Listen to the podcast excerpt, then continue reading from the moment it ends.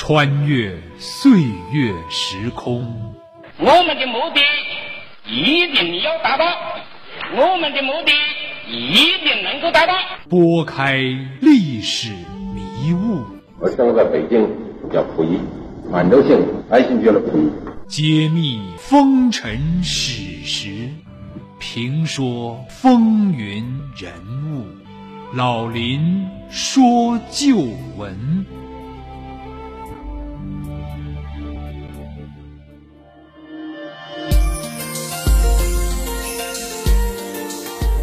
亲爱的听众朋友，大家好，欢迎您收听辽宁都市广播 FM 九二点一，每周日早七点至八点，由林霄为您编辑主持的《老林说旧闻》节目，我是您的朋友主持人林霄。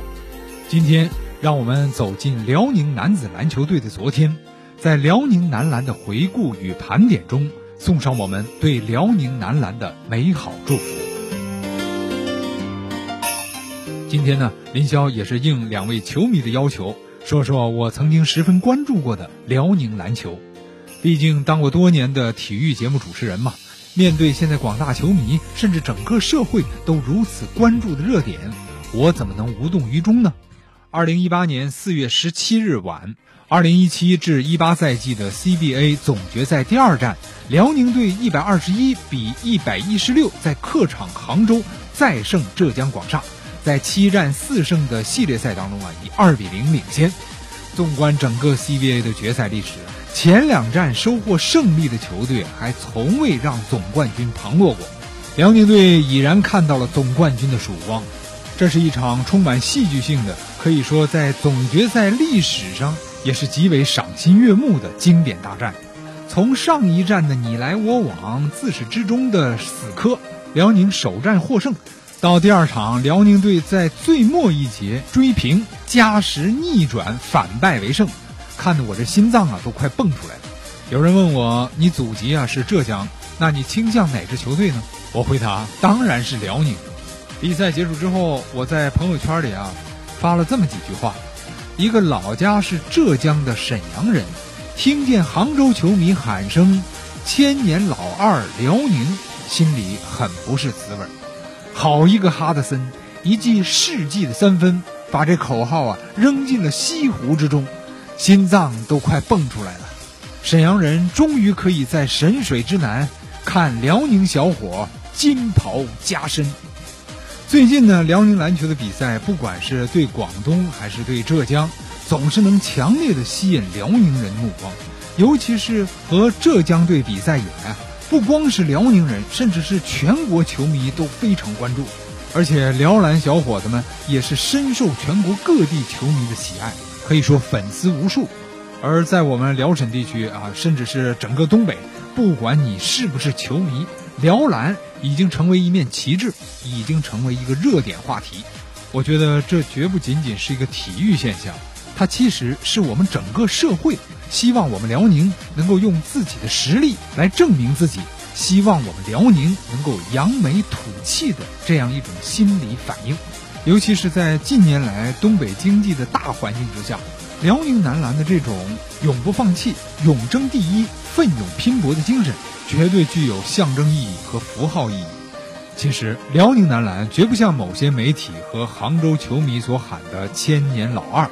历史上，他曾多次获得过全国冠军，也为中国篮球从教练员到队员输送过最多的人才。今天，我就要和大家一起来盘点一下。记得1997年全国 CBA 联赛在沈阳大馆进行完了冠军争夺战之后，我曾经把冠军八一队的主教练王菲和队员王治郅，以及亚军辽宁队的主教练李哥和队员吴庆龙。请进我们沈阳经济广播电台的直播间。当时呢是和中央台合作，面向全国直播体育沙龙。这期二十一年前的节目都说了些什么？今天的辽篮又发生了哪些变化？今天就让我们走进辽篮的昨天，盘点他的今天，祝福他的明天。沧海横流，方显男儿本色。谁说辽宁篮球是千年老二？从蒋兴权到郭士强，从李春江到吴庆龙，从李小勇到郭艾伦，几代人的不懈努力，从1985年到2017年，辽篮在全国篮球联赛、锦标赛、全运会赛等各项赛事中，至少获得过三次全国冠军、十次亚军。1997年，全国篮球联赛决赛结束后，沈阳电台首次与中央电台合作，林霄邀请了八一男篮的王菲、王治郅和辽宁男篮李哥吴敬龙走进沈阳经济广播电台的直播间，面向全国直播。今天。让我们回首辽篮的峥嵘岁月，盘点辽篮明星将士，祝福辽篮美好明天。请听老林说旧闻：辽篮，我用青春陪伴你。沧海横流，方显英雄本色；大浪淘沙，更展男儿英姿。如果时间也能和人一样成长，那么他一定与辽篮一样。历经风雨，几度起落，他见证了一张张朝气蓬勃的脸，见证了一颗颗赤诚于篮球的心，也见证了一代代球迷的热血与青春。岁月轮回，当年青涩的少年已经变成了中年，壮年者已变成长者。在时间的长廊中，我们挥手告别了一代又一代。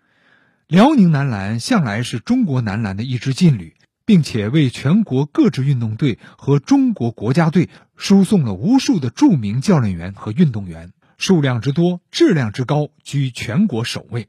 而且辽宁的球迷数量之多、质量之高，在全国呀也堪称是首位啊！我通过查阅网上的资料显示，从1985年的全国篮球锦标赛至2017年的全运会比赛，辽宁队夺得过三次冠军。还有资料显示呢，是四次全国冠军，其中还有一次是全国俱乐部锦标赛。但今天的媒体啊和大多数球迷似乎都忽略了这些，总把辽宁男篮戏称为“千年老二”。其中呢，1987年、1993年、97年和2013年获得了四次锦标赛和全运会的亚军。CBA 联赛1996至97赛季、97至98赛季、98至99赛季、07至08赛季、2014至15赛季、15到16赛季，分别获得了六次联赛亚军。其实获亚军啊也是非常不容易的。2017年在天津啊，辽宁男篮终于在全运会上一雪前耻，勇夺冠军。当时啊，我记得新浪体育等网上媒体都写出了“再见千年老二”的标题。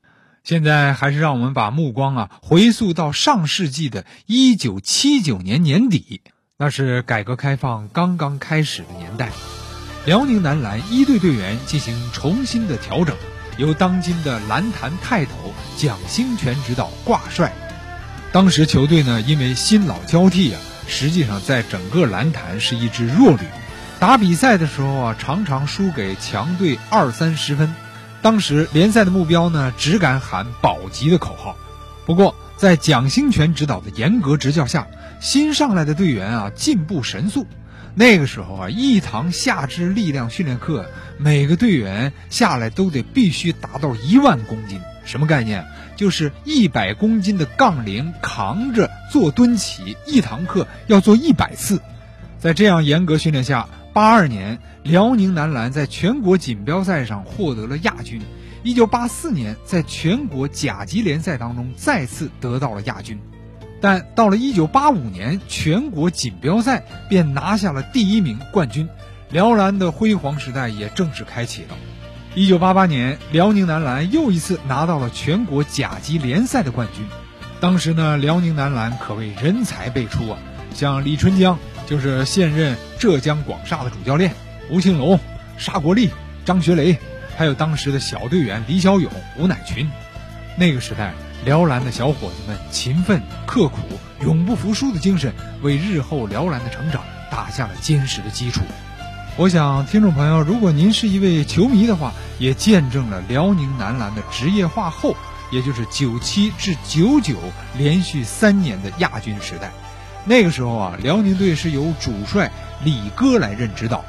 一九九五至九六的 CBA 首个赛季，辽宁队呢是取得了第四名。紧接着，一九九六至九七赛季啊，进入了总决赛。最后呢是在我们沈阳的大馆啊惜败给当时实力最强的八一队，名列亚军，这是连续三年亚军的起点。对于这段历史啊，李哥从不邀功，但他说的最多的就是我身体不太好，后来就退下来，交给大龙了，就是吴庆龙。广告之后，欢迎您继续收听。现在播报一条，我们九二一都市广播联合燕都哮喘病医院进行慈善一加一慢性呼吸病公益普查活动。如果您有咳嗽、痰多、气喘等症状，请马上拨打零二四二二七六七六七六报名。可享肺功能、肺部二 D 检查全免费，北京三甲名医出诊，靶向治疗，独有的专利技术，个体化康复，还有精准健康扶贫医疗费大额援助哦！报名热线零二四二二七六七六七六，院址就在南塔客运站西门旁。